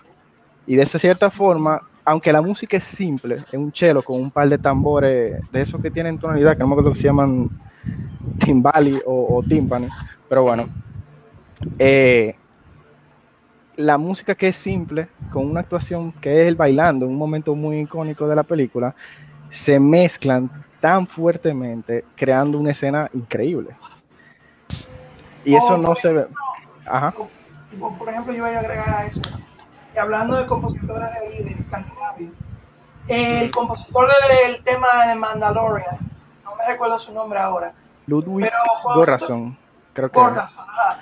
Cuando te pones en el tema de Mandalorian y cómo él lo realizó, que yo vi el video enterito, fue algo increíble porque él dijo que él no había visto la serie, él no le habían mandado Ujú. nada, solamente con las ideas vagas que le dieron, mira, él es un, un recompensa, él hace esto, hace lo otro, entonces ¿qué él hace? Él va y busca en, el, como que dice, en el cofre de Enrico, Enrico Nero, es que se llama, el que, el que hacía la música de cowboy, de los spaghetti westerns. Mm, ¿Tienen derecho por Disney? Enrico, Enrico, mi- se me olvida el nombre. ese. El punto, el punto es que va al baúl de Enrico y saca, como quien dice, de el bueno, el malo y el feo, este sonido de mm, mm, mm, sí. lo pone, lo agrega y de ahí va construyendo un tema musical que se Mira, llama En- Ennio Morricone, por cierto. ¿cómo Ennio? Morricone. Ennio Ennio Morricone. Gracias. Morricone. Ennio Morricone, o sea, toma del baúl de Ennio Morricone ese tema y de ahí construye el famoso tema de Mandalorian, que incluso se ha convertido en bastante en, en- en amado por la comunidad de Star Wars. Es que es bueno. Es, Es muy bueno es un ícono ya casi de la cultura pop. Gente Ya que no ha visto. Mandalorian reconocen el tema. Por Ah, y tú sabes que-. Aportar, Jimmy, eh, eh, al, a lo que Jorge estaba comentando sobre The Joker, eh, me parece muy interesante porque tengo entendido, y Jimmy me corrige si no es así, ya que tú tienes más experiencia en el aire de cine, tengo entendido que los soundtracks, en la mayoría de los casos, se graban después de que la película está hecha. Se le Ah, manda sí. al productor de sonido la, la escena como tal, dice, mira, estos son los bloques de segundos que llevan música y cada música tiene que tener una intención o un sentimiento diferente. De eso, ya como tú, que tienes el conocimiento de la música, tú tienes que encargarte de jugar con los acordes menores y mayores, con la instrumentación. Si cae una instrumentación orquestral o si cae una instrumentación eh, normal, es decir, con, con instrumentos de cuerda solamente o instrumentos electrónicos, ya después de ahí tú te, te pones a trabajar con esa base. Pero que es curioso, y discúlpame Jimmy, que creo que ibas a decir algo. No, que es yo lo que iba a curioso. decir era que, Ah. que, por ejemplo, antes de la llegada, de, antes de la llegada del sonido, tú sabes que se usaban orquestas. Sí. Entonces la orquesta se le daba una partitura y la partitura era, por ejemplo, eh, la marcha de 1800, eh, la obertura de 1812 de Tchaikovsky para la escena Ajá. donde Napoleón está atacando Rusia. Bien, perfecto. Después con la llegada del sonido, lo que se hacía era que si, por ejemplo, eran personas cantando, lo cantaban en vivo. Por ejemplo, El Mago de Oz. Cuando tú oyes Somewhere Over the Rainbow, eh, Judy Garland canta en vivo en esa película. Eh, Sing in the Rain, eh, donde está Gene Kelly y está la mamá de Carrie Fisher, eh, Debbie Reynolds, fue en vivo también. Todas esas películas antes de los años 60, si mal no me equivoco, creo que fue en los años 60 la, ca- la- el descabraje, donde los actores tenían que cantar en vivo. Después ya se puso la banda sonora como sí y se estableció y así pudo haber como que dice una libertad en cuanto al blocking, al setting de una película. Y tú tienes, por ejemplo, películas como de esa época, voy a dar un ejemplo de musical, eh, The Fiddler on the Roof, que ahí John Williams se encargó del scoring y de arreglar los temas del musical, donde tú tienes a Topol, el actor, pudiendo moverse libremente por el escenario, cantando, por ejemplo, If I Were a Rich Man, o tú tienes escenas como la primera, que es Tradition, y de nuevo, disculpen que no puedo poner la música, pero no queremos copyright strikes aquí. Exactamente. Pero tú tienes escenas de Tradition, que donde te ponen tan, tan, tan, tan, tan, tan, tan, tan, Tradition, Tradition, banana, No Tradition. necesitamos poner la música. Entonces, No hace tú tienes- Pero tú tienes un par de pulmones ahí. Coño, oh. sí. Ya, ch- entonces tú tienes. Tú tienes escenas donde te dan traquete, traquete y te enseñan tres cosas. Uno, la, por ejemplo, la vida como viven los judíos ahí. Dos, la iglesia ortodoxa rusa que está cerca. Tres, el pueblo de Anatepta. Y así tú tienes y construyes, que no se podía hacer en los musicales antes, porque todo tenía que ser en un gigante. Que eso cambió ya con la llegada de mejores formas Claro. de grabar. Claro, pero lo que, eh, lo que quería decir es que es muy chulo lo que pasó con Joker, porque en el caso de cómo se está llevando la producción musical ahora, eh, limita un poco al artista. ¿Por qué? Porque tú tienes que enfocarte en grabar un tema que dure exactamente la cantidad de tiempo que te están mandando en la videoedición. Pero con el Joker es diferente, como comenta Jorge aquí, porque ya la música está hecha. El autor, el compositor, los productores de sonido tuvieron la libertad completa de hacer lo que quisieran en el tiempo que quisieran. Y, más sin embargo, cuando se lleva a la producción de- del video, eso no limitó como tal, sino que le dio un plus a, a tú vivir mejor la escena como tal de la película. Exacto. Eh, yo también iba a aclarar, iba a agregarle a eso también, y volviendo más al cine clásico, diría yo. Hay una escena muy conocida que cualquiera cuando oye la música sabe de cuál es, y es la canción Gonna Fly, escrita por Bill Conti eh, para la película de Rocky. Mm. A Conti le mandaron la película semi, casi solamente editada. Le dijeron, haznos un soundtrack, nosotros no tenemos cuarto, hazlo como tú puedas. No hay clásico, El clásico. Re- Resuélvete y agárrate de abajo. Entonces, ¿qué él hizo? Él vio, él vio la escena de Rocky corriendo, la secuencia de montaje de Rocky corriendo. Empezó tan tan ta ta ta ta ta ta ta ta ta ta ta ta ta ta ta ta ta ta Y Tan, vemos, tan, tan, tan, tan, tan, tan. y vemos entonces que, ¿qué crea eso? Eso crea como que esta familiaridad y, ese, y, este, y esta motivación con el personaje, porque tú lo ves a él peleando y esta música eh, eufórica. Yo no hago de- ejercicio sin esa canción, lamentablemente. A inspiración. Cuando, cuando él llega, cuando él llega a, a subir el, el Museo de Artes de Filadelfia y él se para, ¡ah! tú te sientes emocionado, tú dices, Espérate, espérate, que alguien acaba de escribir una blasfemia en los comentarios. Zack Snyder es lo máximo, ¿verdad? Se acabó el espérate. podcast. Vamos a mentir. No, no, no, espérate. Yo voy a defender, voy a defender a, a- a- a Snyder ahora y voy a decir una cosa. Él es muy bueno eligiendo las canciones que van en sus soundtracks. Excepto el sonido de, de Wonder Woman. Excepto el sonido de Wonder Woman, pero vamos a eso, en verdad. Exacto. Pero el, caso, en el caso de la música que Snyder escoge para los soundtracks, y yo voy a coger la película más decente que él tiene, que es Watchmen. Cuando tú te pones a ver Watchmen y tú te pones a ver la secuencia donde pasa desde los años 30 a la segunda, a, a los años 80, oye The Times Are Changing de Bob Dylan y tú te das cuenta, con qué buena canción, qué bien va. Y él lo construye bien, él Y construye en una- especial en la edición extendida de la película. Sí. Oh, Es cierto, es cierto. oh. Yo que me tiré la, la edición extendida y que de hecho la tengo por ahí. O por ejemplo, cuando es la primera vez que Silk Spectre y Night Owl hacen el amor, para no decirlo de una manera vulgar, él escoge, Qué ale- ale- él escoge Aleluya de Cohen. De, Y eso, que esa no era la que se iba a usar en esa escena. ¿Cuál era la que Sí, se iba a usar una canción de algo Crow, una, una cantante, iba a ser una canción romántica y lenta. Y Zack Snyder, no, no, no, no, no. Esta escena es de relajo y es ridícula. Aleluya, ponme. Oye, pero como quiera, tú sientes como que esa, ese No, sí, gustito. sí. Y tú dices, wow, esta, esta canción está buena para uno hacer el amor. pero cuando tú te pones a oír la letra, eso- Pero yo tengo que decir algo a favor de, de Snyder, en verdad. O sea, lo siento, Windsor. Eh, yo creo que el problema de él es trabajar proyectos con- donde hay presión. Porque si te fijas, Watchmen es una muy buena película, pero no tenía el ojo público. Ahora, cuando tú hablas de Superman o hablas de Batman v Espérate, Superman, espérate, espérate, espérate. Watchmen es una muy buena película. Watchmen es una buena película, lo Sí. siento. Jairo, Bueno, Jairo, entre, eh, tú y yo nos conocemos desde preprimario. ¿Cómo tú me haces eso, Jairo? Voy, a ¿Cómo tú me defender, Jairo, voy a defender. Entre lo que cabe como película, Watchman es muy buena película, y tú me disculpas. Que yo no estoy de acuerdo con el final, eso es otra cosa. Eso es otra cosa. Eso es otra cosa. Exactamente. O sea, ahora también tú tienes que tomar en cuenta que hay películas-.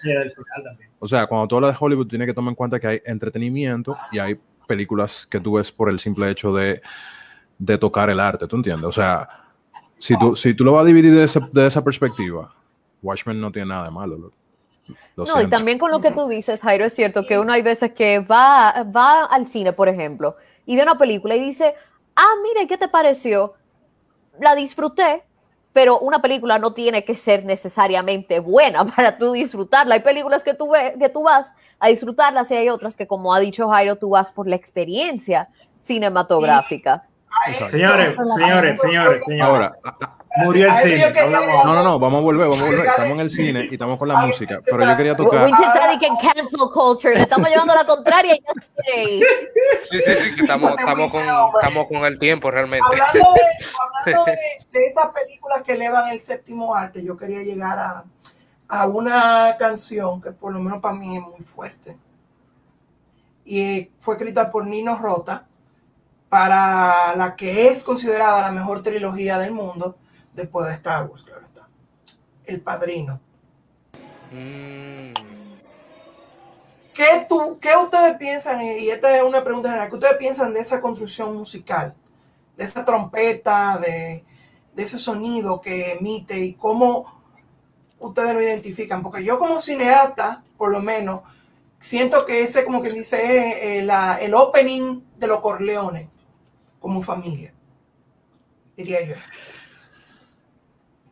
Ah, o sea, a mí no me tripea tanto el padrino como para decir, me encanta esa pieza musical, pero Me pare- o sea, es muy linda, sí, pero no me inter- no, no, no creo que mi opinión es válida porque no me interesa tanto la película en sí.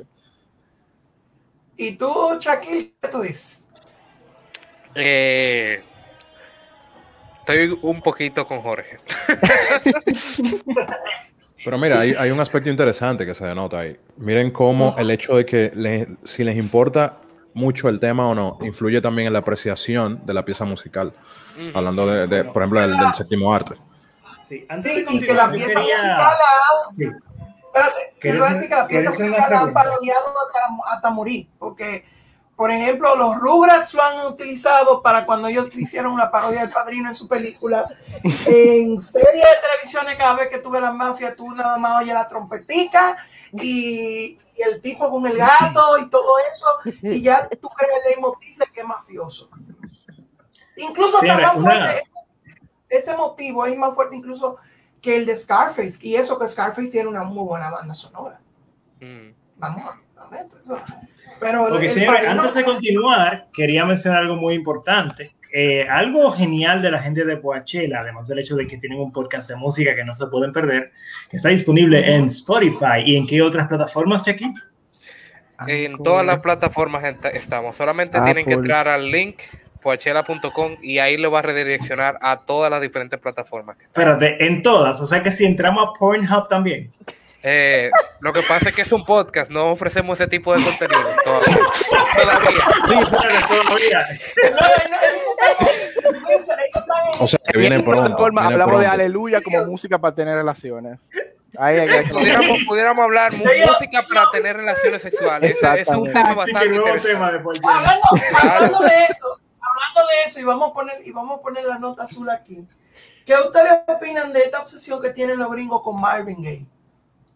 Antes de que continuemos, yo quería. No, pero espérate, yo quiero escuchar sobre eso que tú acabas de preguntar, la opinión de Pamela, que otra, otra cosa importante de la gente de Poachella es que todos ustedes tocan un instrumento musical, ¿o me equivoco? Yo no. No todos, algunos tocamos un instrumento musical. Por ejemplo, Exacto. yo toco el piano y Natalia, que es la cabeza de Poachella, ella toca la guitarra y canta. Exacto. Wow. También tenemos a una saxofonista, eh, creo que tenemos a un baterista. Jorge, ¿tú tocas batería, no? No, un chin de No, piano ok. y guitarra. Ok, ok. Pero tenemos Uh, un casi, un casi, chin, ¿tú casi, casi una banda completa tenemos. Bueno, eh, tenemos una pregunta y, y vamos a ver si Pamela puede responderla. Pregunta, ¿qué tan importante es la musicalización en un filme? ¿Puede un filme ser exitoso sin tener una buena musicalización? No, eso es. qué no, rico, qué. Realmente la música va muy de la mano con la película. O sea, si la música no es buena, la película no va a ser buena. No va Bueno, a conectar verdad, sí, como pero hay películas sin música lo vemos en perspectiva, también hay que, o sea, yo dije que no, fue el primero que dije que no, pero también hay que analizar que antes no había música. O Ah, sea, por cierto, la voz en o sea, off de Cultura Comics se llama Jairo Matos. eh, Ah, ok, gracias. solamente parte... La, la voz de acá, La voz OBS. gracias. Muy buena voz Ey, ¿eh? voz OBS, gracias, gracias. Jairo tiene una voz instantáneamente reconocible. Yo no sabía que me habían dado ese, no, yo no sabía que me habían dado ese o título. un video en YouTube, yo, ¿cómo que lo que suena tan bien? No sabía que me habían dado ese título. Cultura Yo cómica. iba a preguntar quién Yo iba a tomar ahí la, la- la llamada, la mal llamada eh, navaja de Ocan, y iba a agregarle dos cosas, sí y no.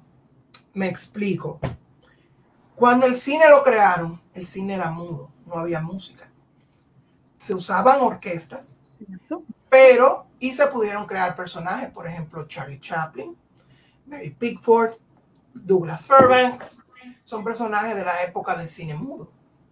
Pero ya con la llegada del sonido y de Jazz Singer, ya no se podía, o sea, ya la música era, era necesaria, era algo fundamental. O sea, para que ustedes entiendan, si yo pongo una foto ahora mismo de Darth Vader aquí, lo primero que a la gente le viene a la mente son dos Pam, cosas. ¿ven? pam, pam.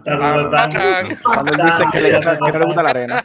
Tan, tan, Obligado. tan, tan, taran, Tan, tan, taran. Ay, Tan, Bueno, to- tan, estoy de acuerdo, estoy totalmente de acuerdo. Pero yo, por eso decía, yo, yo creo que decir que no, pero ahí mismo, Cayó. Wizard, ¿tú estás bien? Sí. Me emocionó Por mucho realmente. de, de- del Superman de Christopher Reeves, si tú eres como yo, tú vas a pensar en tan tarán, tarán, tan tan tarán, tan tan tan tarán. Pero disculpa, ahora la, voz de Cultura Comic va, va a esas hablar. canciones. Voz off de cultura cómic. Vos, por favor. Es lo Eh. mismo, por ejemplo, con lo mismo pasa, por ejemplo, con, con Batman, Mujer Maravilla. Eh, Algo más reciente, The Avengers. Todo el que oye el tema de los Vengadores se- Bueno. se, se, se, se le mete como una vibra de a quién es que yo voy a vengar. llega a un punto de tal importancia de la música que, la, que cuando yo pienso, por ejemplo, en la banda de los Ramones, yo pienso en Spider-Man. Porque es que el Spider-Man, por lo menos el de Marvel ahora, y antes, porque realmente los Ramones ya habían hecho un cover del opening de el Spider-Man de los 60, eh, van de la mano, o sea, The Queens, Claro eh, que sí. una banda, una de las mejores bandas punk que más ha existido. Y realmente, para mí, la energía de Spider-Man está en las canciones de los Ramones. Claro. O por lo menos como yo veo a Spider-Man como personaje. Claro, o sea, desde mi punto de vista, yo respondo a la pregunta que hace Marcos. Yo diría que sí, tú puedes hacer un film que posiblemente sea exitoso, pero la importancia de la música es demasiado grande. Y más si tú naciste, obviamente, Pero, en, en- en- esta en este, en esta época, en este siglo, donde ya las Claro. películas vienen con, con sonido y tú estás acostumbrado, porque el sonido te transmite sentimientos, te Ya está transmite, esa expectativa, por así decirlo, de sensación. conecta con la película. te, conecta, te hace sentir que estás en la película. Claro. Ah, lo más cercano a una película sin sonido es una película muy indie, es una película indie que se llama Dancer in the Dark, Mm. que la protagonista es Bjork. Ahí, eh, esa película, ella interpreta a una mujer que es eh, sordomuda y la película tiene sus momentos donde no hay sonido, pero como quiera, el, el, el simple hecho de tú oír, por ejemplo, una tijera caer, ya eso es sonido, o sea que ya tú no puedes Claro. escapar. Mira, hay uno, un comentario que pusieron ahora que No Country for Old Men no tiene nada de música, y es verdad, no tiene nada de música y es buenísima esa película. También de Lighthouse que salió en el 2019, creo que nada más tiene al principio y al final un chin de música. Pero ese es Y el es tema, no es que no tienen en absoluto, porque La- tienen, pero muy, muy mínimo. Es cierto, pero No Muy, Country muy for Old Men no tiene Tiene música original. The Lighthouse creo que del año ¿es Country- 2019? no Country for Old Sí, Men es de debatible, Pero Tiene, bueno. pero ellos explícitamente dijeron que no querían que el enfoque fuera en la música y lo quisieron mantener a un nivel muy mínimo, no solamente en cuanto a, te- a temas musicales, vamos a decir, con vocalizados, pero sino también con el- los temas que no tienen ningún nivel de vocalización, lo mantuvieron a un mínimo. Y ese caso sí es cierto, ¿no? Country for Old Men, uf, Javier Bardem se la comió en esa película. Sin embargo, No, no, no. como lo repito, tiene sonido. Exactamente. tiene Lo que no tiene es un, un motivo como que, por ejemplo, le vamos a poner un tema musical especial a Javier Bardem. Pero tiene- Ujú. Claro, estoy de acuerdo contigo. Eso mismo pasa con las películas de, de Terrence Malick, en verdad. O sea, son muy experimentales y juega con los sonidos. O sea, hay veces que son sonidos que simplemente te, descon- te desconciertan. No es que te tapen una banda sonora. Ah, Sound of Metal tiene música, yo creo que no. Thanos Metal tiene música y de hecho ganó La que ellos tocan. Al La- principio, la que ellos tocan al principio. Exacto. Y ganó un premio Oscar a mejor banda sonora, increíblemente, si mal no recuerdo. Sí, no. así fue. A Fue sonido Uh, Ah, ah, exacto. Ah, Sound Editing ganó. Sí. Eh, aquí tenemos otra pregunta del público. Nos pregunta, ¿cuál podría decir ustedes que ha sido la musicalización que más nos ha marcado como amantes del cine? El Señor de los Anillos. Yo creo que eso es una pregunta bastante Bueno. subjetiva. Ah, sí. Mira, No, un Esa respuesta va a ser diferente Bueno. para todo el mundo. El que me pregunte a mí, Exacto. inevitablemente le voy a decir. Ok, yo tengo. Yo tengo un top Sí, sí. 1, top 3, pero me voy a ir con el top 3. La música de Hans Zimmer, Contra la música Gabriela, de. Really Slow Motion. Mm. Emma, me voy a quedar con ese top 2. Pero si estamos. ¿Cuál era la yendo- tercera? ¿Eh? ¿Cuál era la Ay, es que, tercera? eso- es, que yo, es que yo estoy pensando mucho ahora, porque yo digo, espérate, ¿cuál es la tercera? Pero eso es, ese es mi top 2 indiscutiblemente. Y si nos vamos al contexto de películas, definitivamente, una de las razones por la cual Interstellar me chocó y me impactó tanto fue por la banda sonora que, eh, que Hans Zimmer compuso para esa película. Yo estaba loco Óyeme. por mencionar a Hans Zimmer de hace rato, pero forma- no, no encontré el espacio. Te, te quiero. Gabriela y lo hizo. Jairo, pero bien. Jairo es amigo de infancia de Windsor y Jairo y yo tenemos casi una década conociéndonos. Yo a Te esos gané, tres, Gabriela, lo siento. yo, mi top 3 serían John Williams, que todo lo que toca lo vuelve interesante. Harry Potter, ujú. eh, Indiana Jones, eh, Star Wars. Todo lo que él toca lo vuelve icónico, eso es lo primero. El segundo es Nino Rota, porque realmente, o sea, la, la música del padrino es algo que yo no puedo escaparme de. Creo que le he visto tanto que ya se me ha grabado en la cabeza. Y yo agregaría también ahí, a- ya que Gabriela y, ya, y Jairo mencionaron a Zimmer, eh, Alan Silvestri, que también Alan Silvestri es muy bueno en lo que hace. No, y miren, con el tema de Hans Zimmer, para que ustedes vean lo trascendental que es su música, que yo a él lo pondría casi en el mismo nivel que John Williams en cuanto a la cantidad de temas clásicos que, eh, que de los cuales él ha estado a cargo, señores.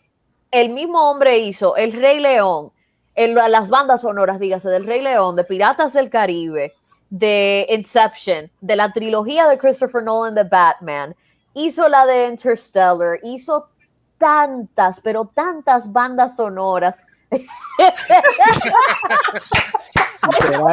es una explicación. Literalmente. Óigame, Lo siento, No, miren, lo siento, no pude Óigame. resistirme.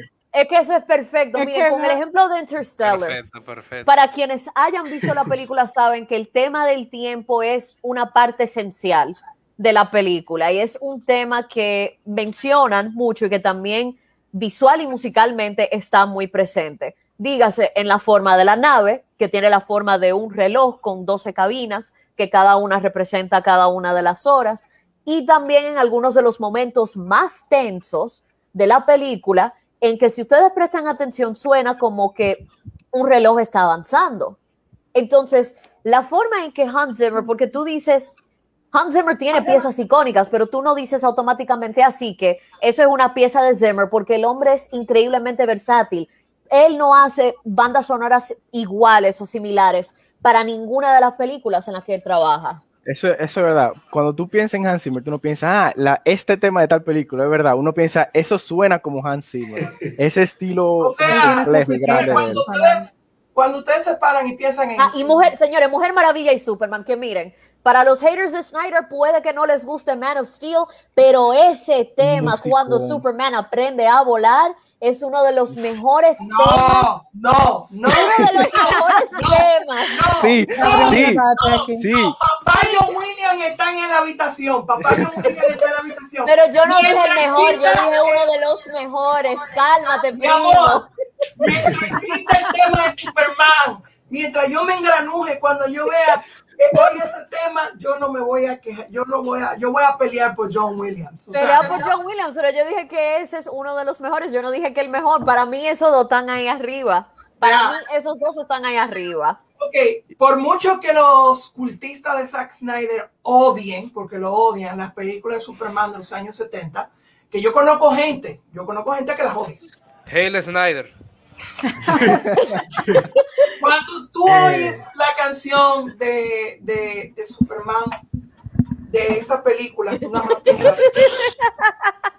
Exacto, como ese meme. Exactamente. John Óyeme, Williams, John Williams es la clase de gente que tú lo sueltas a él y él te hace de todo. óyeme, es que los dos son icónicos. Los dos son Y icónicos. a, y a ellos y a ellos y a Silvestri yo también quiero agregarle Daniel. Bueno, señores, eh, tenemos que tenemos que darle, perdona Jimmy, tenemos que dar la despedida a los increíbles muchachos de Coachella que ya deben eh, retirarse. Y al mismo tiempo debo decirle unas palabras bastante solemnes. Here comes a new challenger. Ta, ta, ta, ta, ta. Aquí está Steven Checo, que ha entrado y mirándonos de una manera bastante eh, estoica. No, no, no, no. Bueno, eh, Shaquille, todo. Antes, mira, Winsor, antes de yo irme, yo quiero hacerle una pregunta No, rápida. no, no, tú no te vas, que todavía tenemos a, a los muchachos, porque no me tiran encima. No, no, me asusté. Pensé que era a mí que me iba a hacer la pregunta. Para como quien dice cerrar el tema, el top 3 de sus películas que tengan la mejor banda sonora, según ustedes. Jorge, Basada en cómics. no, top 3 de la General, mejor banda general, sonora, general. generales de películas, top 3. Ok, estoy como Gabriela, tú vas a un top 2 y 3 se me, se me ocurre después. Ok, De número 2, yo diría que Blade Runner 2049, que también es Hans Zimmer, creo. Y la número 1, yo voy a juntar la trilogía del Señor de los Anillos. Uf, me agrada. Me también, agrada. Me agrada. Esa Me agrada. Me agrada. Mira que me la tiré hace una semana a las 3. Pamela, De Yo lo veo nuevo. como todos los meses, la serie extendida, toma. Bueno, play. yo- No, yo la, yo la veo así recurrentemente, pero me la tiré de nuevo así una tras de otra, las tres. Que es mi favorita. Sí, Blade Runner fue Hans Zimmer, por cierto. sí, fue- Sí, fue Hans Zimmer. Yo sí me voy a ir por las películas basadas en cómics y en mi caso, mis favoritas son en primer lugar Black Panther, Too Much. La música de Black Panther es Too Much. Nada No que decir. de diciendo. Óyeme, más acaso. mujeres gritando, pero de muy buena manera. Ah, bueno. Rest in peace, Chadwick. Ay, Ay. Y bueno, otra película, aunque suene un poco eh, infantil, pero ustedes me disculpan, para mí esa es una de las mejores películas de Spider-Man, es Spider-Man Into the Spider-Verse. Oye, pero, que- pero- hay que quitar pero- ese estigma de que lo animado es infantil, señor. Todos de acuerdo. Hay que, Esa hay que quitar ese estigma de que lo animado es infantil. todo. O sea, no- nada que ver. Y dame la número uno, mi amor, para terminar con No, esto. ya, yo, yo me voy a quedar con esas dos, si me deja Es ver. que es difícil pensar en una estamos haciendo un top 2, ok. Exacto. Aquí, Top dos, más. bueno, yo tengo tres, yo tengo tres, eh, honestamente. Eh, saliéndome del cómic, eh, creo que en el 3 voy a poner Star Wars, porque John Williams hizo un trabajo excepcional, de Él verdad. es un dios. O sea. Es, es Él un es dios. un dios. Eh, Espérate, espérate. mi top- ¿Qué, qué fue lo que tú dijiste? Winston se paniqueó y ¿Qué? Exacto, John Williams. Yo necesito que tú me mandes ese meme, por favor. En mi top 2 voy a tomar The Avengers. Y no solamente por ser los Vengadores. Lo que pasa es, y me gusta mucho esta parte, es que el soundtrack de los Vengadores, de alguna u otra forma, sea con armonía o melodía, se encuentra en casi todas las películas del universo de los Vengadores en Marvel. O sea, si tú ves Iron Man 1, si ves Hulk, si ves Thor, eh, si ves Capitán América, vas a encontrar en las composiciones del soundtrack muchísimas, muchísimas similitudes en cuanto a melodía y armonía con lo que está en The Avengers. Claro está, fue a propósito. ¿Sabe por qué? Entonces, en mi top 1, eh, esto puede resultar un poquito controversial. No tiene mucho que ver con el cómic, No estoy de pero acuerdo. Es una película. Es una película de Disney, es una película de Disney Pixar y es porque eh, realmente a mí me conmovió mucho el hecho de cómo comenzó Up, una aventura de Ah. altura. Ah, De verdad, mira, mírame, yo no sé cómo es posible, Óyeme, ahí. cómo es ahí. posible Aquí, aquí, que tú ves una escena de una película, los primeros 15 minutos solamente la escena y la música y tú entiendes perfectamente Tú qué está pasando. Tú lloras, porque por lo menos la cómo se desarrolla, cómo, cómo termina. Tú terminas llorando comenzando la película, bro. Uno Yo- de yo- los hice lo correcto en decirte que no. Hice lo correcto en eso. decirte que no. Para mí es un. es- yo odio esa película, en verdad. Loco, yo también, yo odio. Ay, a Jairo y a Shaquille. ¿Qué? Y Mi corazón. Oye, oye, dije que, dije que Steven E- E- Evil Trumita. Los primeros cinco minutos de Up me aburrieron y yo no la terminé de ver. Yo no la seguí viendo. Bien, bien por ti. Es Ay, aburridísimo. qué Es aburridísimo. Bien por ti, porque al ¿Cuál final se pone Yo peor. quiero ver la que no secuela. que Yo nada más voy a decir que de Ay, esa mejores- película es las hermosa. mejores- de las mejores secuencias eh, del cine en general, no importa es Ujú. Está Up. Esa es la primera. Y la número, y luego de eso, yo quiero oír la voz en off aquí presente que nos diga su top 3, por favor. Lo estamos esperando. La Wow, voz en verdad, off de de verdad. cultura cómica. Me la pusiste muy difícil, muy difícil. Pero quiero decir que esa secuencia al inicio estaba muy buena. Yo lloré realmente, pero lo pudieron dejar ahí. Lo otro, en verdad, es como un poquito innecesario y me parece un poquito aburrido. Esa es la verdad. Así que tú hubieras propuesto hacer Realmente un lo corto hubiesen basado en esos corto, primeros 15 lo minutos. hubiesen dejado Exacto. Un corto. Exacto. Estoy de acuerdo. Le sobra película. Eso sí. corto. Bueno, mi top 3. Está difícil. En verdad, yo no vine preparado. Winston me obligó a entrar al podcast, la verdad. No, no, no, no, no, De, no. de nada. Hermano. Ya te, ya te tocaba pasar por aquí, Jairo. Sí, en verdad me tocaba. toca. Pero miren, yo digo ahí, quizá en el 3 yo pongo eh, la trilogía de Nolan de Batman. En verdad, Sí, el trabajo que hizo sí, Hans Zimmer con el, sí. con el tema de la tensión a través El de la de The. Joker, ese. Eso fue genial, en verdad. O sea, Tremendo, Ay, tremendo. Tú siempre estabas atento a lo que estaba pasando simplemente por la música. Eh, wow, está complicado. Es complicado, ¿verdad? Es complicado. Puedes. Oye, acabo de descubrir que se pueden cambiar los backgrounds en, en, en esta vaina. Sí, esta- Wow. esta- esta herramienta- esta Gracias, Winston. Sálvame. Sálvame de esta pregunta. Gracias, Winston. Mira, en lo que- en lo que la voz en Pero lo se que le la puede- voz en off piensa, eh, Windsor, eh, quiero agradecerle mucho también a ustedes, Jimmy y. Perdón, se me olvidó otro nombre. Gabriela. Gabriela, Gabriela. Gabriela. Repite el disculpe. nombre. Ahí lo dice. Me voy a quedar en un No, top no, es 2. que yo no lo estoy viendo, yo No, no, estoy viendo ahora Me mismo. voy a quedar en un top 2. Yo no sé si tú lo quitaste y eso. Entonces. Yo lo tengo aquí mismo, que es raro. ¿Mm? O sea que te va a quedar con, te va a quedar con la trilogía de Nolan como un top 3. No, no, no, no, no. La segunda que voy a decir, que, que acabo de recordar, que nadie ha mencionado y que no recuerdo quién hizo esa banda sonora, por cierto, es la de Drive, en verdad. Drive. Muy Mm, buena. Oh. Tolete de película, tolete de película. de Muy bueno. Sí. Bueno, continuando, Wizard, muchísimas gracias por la invitación. Eh, queremos invitar a todos los que están viendo esta transmisión a buscarnos en nuestras redes sociales. Estamos en Instagram, estamos en Twitter y en Facebook como Poachela. Poachela. ¿Y, También y- y en pueden. Pornhub cómo se llama? No, todavía, eso viene. tampoco. Te va a llegar el link,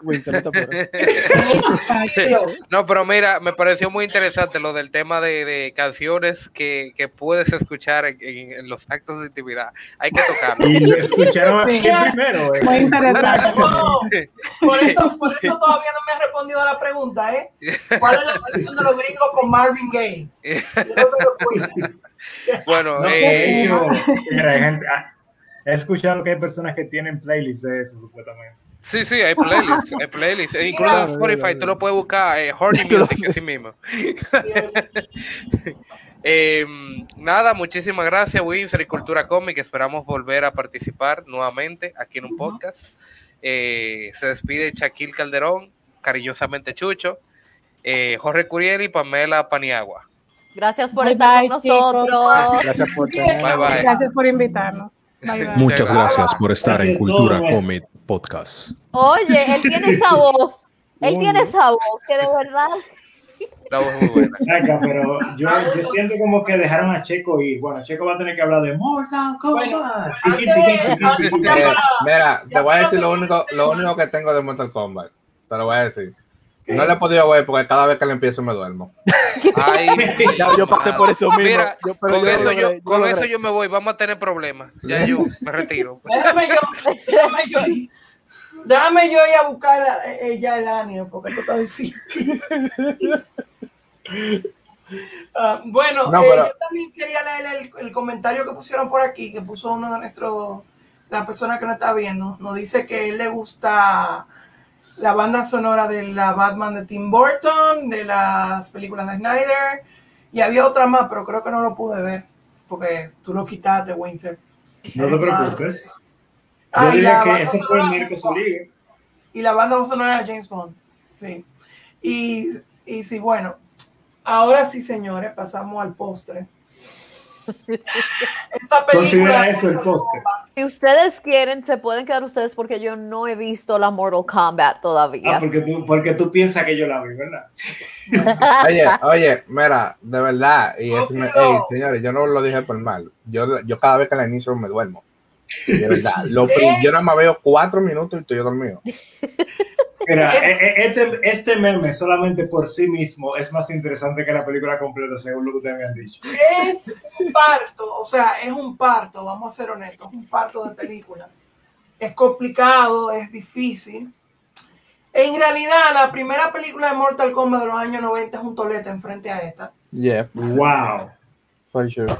Y realmente esta Ay. película, perdón, y es realmente esta película hace que Mortal Kombat Annihilation, que la secuela de esa de los 90, se vea bien. Sí. LOL. Estoy de acuerdo. así. Estoy de acuerdo contigo. Oye, Es un intermedio entre la primera de los 90 y la segunda. Sí, o sea, tú tienes tanto potencial para hacer una buena película de videojuegos y coño, se fue al carajo. Que es algo que yo he notado con Hollywood. Hollywood no maneja bien las películas de videojuegos. ¿Y por qué tú crees que eso ha pasado? Porque que no solamente con las de videojuegos, pero también con las de anime. Por Dios, yo ni quiero recordar la atrocidad que hicieron con Dragon Ball. Yo no, quiero, yo no quiero recordar esa atrocidad. No. ¿Tú sabías que, tú sabías que en China usan esa película de Dragon Ball para torturar a la gente? El diablo, ¿cómo así? te, te pasa. Devuélvete. Está bien, me pasé, me pasé, me pasé, me pasé. Señores, en lo que ustedes están hablando de ese clavazo, yo estoy aquí intentando ver de qué me sirve este Ah, overlay. mira, soy yo. Oh no, soy yo. Qué mal. Mario. Eh, en realidad, no hay algo que hay que explicar de Hollywood y los medios fuera de los cómics. Hollywood es muy centrado en ellos mismos. Me explico. Muy ¿En centrado qué? en Que qué? No, te, no te escuché bien. Perdón, Hollywood es muy centrados en ellos mismos. Ok. Me explico. Marvel y DC, quieran ustedes o no, y lo digo en serio, están muy ligadas ya a Hollywood. O sea, en el momento en que Disney y Warner compraron esas dos casas de comic books, ya se volvieron parte de la maquinaria hollywoodense. ¿Qué pasa con los videojuegos? ¿Qué pasa con el manga? Hollywood no sabe qué hacer con eso, porque tú llegas allá, por ejemplo, con una historia como la de Mortal Kombat, y uno, como cineasta y que está fuera de Hollywood, nada más piensa, wow, ni cuánta posibilidad, denme eso a mí que yo lo manejo. Pero una gente de Hollywood lo ve y lo que dice es, coño, ¿cómo yo puedo trabajar con esto? ¿Y cómo yo puedo sacar una- una película? Porque está muy limitado, o sea, es como, es así. Un caballo de carrera. Exacto, un caballo de carrera está diseñado para eso. Le voy a dar un ejemplo muy bueno de eso, que es la película de Death Note. Eh, eso. Eh, mano, no hable, no hable de eso, no hable de Por eso. favor, no. No, no, no. Bueno, tú tienes, no. Junior, tú tienes que tomar en cuenta que tú decías lo de, por ejemplo, de que Disney y Warner crearon a DC y Marvel, pero hasta donde yo tengo entendido, Mortal Kombat eh, está por debajo de Warner ahora mismo. ¿verdad? Sí, está por debajo de Warner, pero tiene que entender Mira, que hay un detallito. Warner Games, enfrente de esa maquinaria enorme que es, solamente como quien dice un, un- un engranaje más, un engranaje muy pequeño de una maquinaria enorme. Mira, yo, yo, tengo, yo tengo un punto con ese tema y, y es que para mí, por lo menos en cuanto a las películas de anime, yo entiendo que son películas que lamentablemente, aunque son tristes, nacieron para ser animadas, indistintamente, por la forma en la que está construido el anime. Eh, tiene demasiadas cosas y demasiados rasgos que lamentablemente, cuando tú la llevas a live action, tiene que cambiar obligatoriamente. Mira, pero espérate, y ahí era lo que yo quería llegar, Steven, porque por eso estaba refiriéndome a la película de Death Note anteriormente. Ese guion que cogieron para hacer la película de Death Note es un guion que estaba en Hollywood desde el 2006 por ahí andando. Fue, oye, me fue una trama completamente O sea, reciclada. Ese guion lo escribieron antes de, si no me equivoco, durante la huelga de escritores que hubo a mediados de los años 2000. Y Sí. fue un guion que se escribió la dañaron Prison Break. Sí. Y fue un guion que se escribió por una persona que se nota que jamás leyó el material, sino que cogió pinceladas. Lo Y único decente de esa película fue Willem Dafoe como Ryuki, ya. Sí. Y ya. Sí, fue muy bueno, me gustó. Es lo mismo que pasa, por ejemplo, y volviendo al tema de Mortal Kombat, los visual effects están de pinga. Sí. Tú crees que tú estás viendo Sub-Zero y Scorpio, pero la trama. Esa trama, Dios mío, no, no ayuda. No, yo realmente que quiero ahorrarme ese tiempo de mi vida que me tomaría ver eso, así que yo quizá como lea un resumen o algo. Sin embargo, Ahora, sin- Hubo, hubo un par de, embargo- par de cosas que me, o sea, como que me gustó ver, en verdad, que me gustó que, trataron de incluir, como lo del finishing y ese tipo de cosas. O sea, yo eso, eso me lo divertí. Yo me Claro. divertí con eso. Es que eso estaba diseñado para eso, para si tú eras fan, si tú eres fan de Mortal Kombat, tú darte el gusto de oír el finishing y el fatality y el, y el Y el French Wings. y el wings. Es lo mismo que es, por- es lo mismo que por ejemplo lo- como se ha vuelto ahora mismo el meme de Your Soul is Mine de la primera Mortal Kombat. Estamos hablando de que son cosas que, que Mira, pero Jimmy, tú, tú eres brujo, atiende, lo- atiende lo que tengo para ti, sigue hablando. Déjame. Dame un segundito, espérate. ¿Cómo, cómo, ¿Cuál es la frase? Your soul is mine. ya lo estoy diciendo, güey. Y él va ahí. Señores, No, Winston se está dando gusto hoy. Gusto se está dando gusto. Pero sí, o sea, nuevo descubrimiento, claro. es lo mismo, o sea, es lo mismo que ha pasado ya con otra película de videojuegos. Con Warcraft pasó, pasó con Super Mario Bros. en los años 80, ha pasado con muchas otras películas que han tenido un tremendo potencial, pero al final, como diría el buen Juan Carlos Bodó, que se ha vuelto caca, Tulio, se ha vuelto caca. Sin embargo, para como dice el dicho, para cada regla hay una excepción. Y hay una muy buena película basada en un manga, que es la película de Tom Cruise, que se llama, el, eh, Dios mío, Live, Live to, eh, Dios mío, ¿Con quién más actúa en ella? eh, ajá.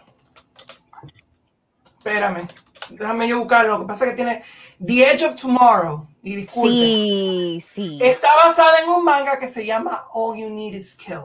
En serio, no sabía que estaba basada en un manga. Sí, A mí me hecho, gustó mucho esa película. Un manga de Takeshi Otaba está basado, se llama All You Need Is Kill. Y All You Need Is Kill y Edge of Tomorrow son muy buenas, las dos cosas. Y como yo digo, esa película es muy buena, vuelvo y repito, se la recomiendo a todo el mundo que está viendo este podcast. Y es una película basada en un manga, señor. O sea que no todo en la vida es malo, sino que todo depende de cómo se adapten la cosa. Porque para cada 100 Ghost in the Shell hay un Edge of Tomorrow que es bastante Mira, y alguien hi- hizo un comentario interesante de que fue Marcos, el penúltimo comentario, de que eh, Steven, yo difiero un poco, sí, Hollywood toma historias de manga, obviamente hace un tollo, pero sí se hacen en Japón, se respetan los materiales de origen, por ejemplo, con No. Samurai X. Mentira. Yo Sí, pero- hasta cierto punto con Samurai X. Pero te voy a explicar algo. Yo no quiero decir, yo no quiero decir que no es que no se respeten. Si el tema es, yo lo que me, me refiero es que el anime como tal tiene cosas tan, tiene cosas propias del anime que se juegan con la animación y con las historias del anime que muchas veces es complicado tú, tú adaptarlo. Un, un ejemplo de eso, hasta los gritos que usan la mujer en el anime, es como difícil tú mostrarlo en la película, porque no se ve, no se, no se, no se siente como real. Entonces, a eso es lo que yo me Claro. refiero, que a veces esa esencia que hace el anime se pierde cuando tú tratas de hacer un live action. Y eso, Y- y ese es mi punto. Y espérate, señores, les recuerdo que Full Metal Alchemist fue hecho por japoneses. Por eso Déjalo hay así, una excepción en así. cada esquina. No hable de esa película tampoco, por favor. No. Gracias. Va- Vamos a Justamente- quedarnos con, las- con los dos animes, por favor. Justamente Ah. mi, mi, mi opinión sobre lo que yo digo fue por la película de Full Metal Alchemist, que yo más tomé esa opinión. Justamente. Ok, sea, tú vamos vas a de hacer- verdad a seguir mencionando la película de Full Metal Alchemist. Déjame yo salirme de aquí. O sea, vamos a ser, vamos a ser sinceros, señores. Cuando tú tomas ciertas cosas y la llevas a la pantalla grande, los japoneses tienen sus películas buenas, pero a veces hacen su desastre. O sea, Y lo mismo pasa con Hollywood, lo mismo pasa en todas partes. Sí. Es lamentable que todavía Hollywood no ha encontrado la bala mágica de cómo poder dominar el contar historias de manga, de anime o de videojuegos. Yeah. Pero por mí, mientras haya más películas como Hecho Tomorrow, mejor sería la cosa. Y es una joya esa película, me gusta. Sí, fue muy buena. Lamentablemente, y hay que aclarar también que por ahí se viene una película americana de Akira. De era. Mira, eso, Eso es una película que bien puede ser adaptada, ¿eh? Yo creo. A mí me preocupa un ching si ellos no tienen cuidado con la combinación de géneros que ellos quieran hacer, porque si ellos no se van por el lado de horror psicológico, por ejemplo, y de horror que caracteriza a Akira, no les va a ir bien. Y también que por ahí viene una adaptación de nuestro buen amigo Netflix. de Cowboy. Cowboy Bebop. Y eso, y esperen, como diría Willie Mays, que en paz descanse, eso no es todo. Netflix también tiene los derechos y está trabajando con Ichiro Oda para hacer una versión de One Piece. No, hombre. Yo no veo One Piece, así que nada, No, suerte hombre. para los que sean No, fans. hombre. Yo no, yo no, yo, yo no me que- imagino. Yo no me Vaya- imagino un Luffy como, como el Mr. Fantástico de los cuatro fantásticos que hicieron hacer. Vayan llamándome, vayan llamándome a los tigres de Ghana para que me preparen dos ataúdes, uno para Cabo Bebop y uno para One Piece, y para hacerle bailecito porque no le, no le auguro un buen futuro considerando lo que Netflix ha hecho. O sea, Netflix tuvo la posibilidad de crear un, un guion nuevo y coger un guion de hace como 20, de hace como casi eh, 10 años más o menos, para que ustedes vean, de hace como 10 años y adaptarlo para hacer un, no, un tollo. No, o sea, Muy, muy fuerte la No llores, situación. no llores, no llores, no llores. tanto potencial desperdiciado, señor. No, es que, es que prácticamente eso mismo que te explico. Es, es el, un- por lo menos, mi cámara está loca también. Eso, es un eso es una de las ventajas que ellos tienen, por lo menos con la parte del cómic. Tú sabes que el cómic eh, está escrito, es muy americanizado y muy humanizado. Entre comillas, o sea, obviando todo lo que tenga que ver sus superpoderes y demás. Pero es prácticamente como algo más común, más adaptado a, a, a, a la realidad que el mismo anime. Y por eso es que, o manga. Y por eso es que ellos tienen, han tenido más éxito, digo yo, con la parte de, de, de llevar esas películas al cine. Pero el, Incluso, el manga. ¿Mm? tengo enten- perdón, incluso disculpa, interrumpa, tengo entendido que quieren hacer una versión americana de Gundam también. Gundam. Bueno, yo, yo no sé, en verdad. Yo estoy contigo que preparen esos ataúdes, porque la verdad no hay algo que yo haya visto en ese estilo que tú, tú hayas podido decir como, ok, estoy satisfecho. Pero ellos, pueden, ellos pueden reciclar Fast and Furious 3 y, y hacer Initial D si quieren. No, tampoco así, ni siquiera eso. ¿Tú te imaginas Initial D con Initial D con choferes de carro público? Hay que subirle ese rating. Mira por tres. Di que, di que, hey, hoy no fui o mañana sí. Vaya, eso. No fue, tengo cinco. Mira, con el tema de Gundam no sé cómo lo harían realmente. El único ejemplo que me viene es, por ejemplo, el de Pacific Rim. No sé si ellos vayan a hacer algo parecido a Pacific Rim. Si lo hacen y lo mejoran, puede que haya fe, pero yo no, yo no tengo mucha esperanza tampoco. Mira, tendrían que contratar obligatoriamente a Guillermo del Toro, si no, no. Gracias, gracias. Mira, Oye, Pacific Rim, Por eso es que hay muchas películas que Hollywood está loco por meterle la mano, mucho IP así de o, o, eh, fueráneo. Sí. Hollywood está loquísimo por meterle la mano, sí, pero porque es que lo que tú dices es que si ellos encuentran la fórmula, tienen una joya en su mano. El- el- Exactamente. la- La productora que encuentre esa fórmula se va a hacer rico. Dígase Mira. Guillermo del Toro. que miren, Que yo le den todos los guiones. Que le digan, vete, encárgate tú. que yo voy a tirarle una pidoquita, que esto es algo que ustedes nunca se han detenido a pensar, pero tienen que pensarlo. Adivinen quiénes son los dueños de los derechos de Dragon Ball ahora mismo. ¿Quiénes? Eh, Espérense, espérense. ay, hombre. Ay, ¿Tú sabes quiénes son los dueños de derechos de Dragon Ball ahora mismo? Hitler. ay. The fuck? Eh, ¿Cómo? te recuerdo. ¿De qué no son dueños esa gente ahora mismo? ¿Cómo así? Espérate, ¿desde cuándo y cómo? Eh, me voy a explicar. Ustedes sabrán que Disney compró a Fox, a Ajá. 20th Century Fox. Los derechos de hacer unas películas de Dragon Ball están en la Fox. Ay, verdad. Ay, no, no, me lo volviste a acordar, Jimmy, no. Tatán, tatán, tatán, tatán, tatán, tatán, tatán. Tú me tienes- ¡Lo viene! El imperio del... eh, Miren, que saben, esto ha sido, esto ha sido un excelente podcast. Nos pasamos por media hora. Pero verdaderamente creo que nos divertimos mucho, así que para despe- despedirme de todos ustedes, le dejo aquí su meme favorito y espero que hayan pasado, espero que hayan pasado una muy divertida noche con nosotros. Verdaderamente yo estoy abatido y perdonen que en verdad hoy no pude hablar mucho. Pero Jimmy, Gabriela, Steven y Jairo voz en off vinieron al rescate. Nada. Lo único ya que yo puedo decirle para cerrar, eh, voy a dejarlo con unas recomendaciones eh, de cine para esta semana. Uno, véanse Class Action Park, es un documental, está disponible en HBO Max y está disponible en otros sitios. Véanlo, es muy bueno. Véanse también eh, Justice eh, Society World War II, muy bueno también. Y por último, si tienen tiempo de leerse un cómic dominicano, léanse el que nuestro buen amigo Windsor tiene en, en sus manos ahora. Y también, para terminar, yo tengo una recomendación de cómic internacional que le había hablado brevemente a Winter y ya como espero terminarlo, la semana que viene voy a ver si hay un espacio para hablar de él, pero este, señores, esta joya se las recomiendo. Es un cómic de un one shot, es decir, esto es, esta es la historia completa y la mejor forma de resumirlo es que esta historia repre- representa un mundo en el que solo las personas negras tienen superpoderes. Sí.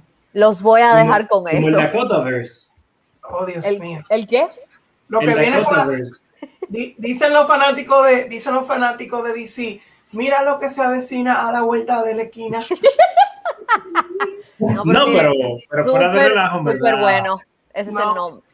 Sí. Está interesante, pero eh, también si recordamos a este escritor de cómics afroamericano que murió recientemente y persona instrumental en la gran se- serie Young Justice, eh, eh, si no me equivoco, apellido McDuffie, él tenía el Dakotaverse, que era precisamente un universo donde no era que solamente los negros tenían poderes, pero los personajes principales eran todos de raza negra. Ujú. No A eso-. Pero sí, recuerden, señores, Blanc, les recomendamos Class Action Park, que es un documental, Justice Society World War II, que es una serie animada, y por último, y no menos importante, Escondite. Léanse Y la película, la última película de Evangelion salió. Ay, Miren no, a ver si la ¿salió? pueden encontrar. Sí, salió el mes pasado. Pero yo no la he eh, podido encontrar. Eh, eh, tenemos que traerla legal. Eh, Gabriela, cántanos un poquito de Angel Thesis.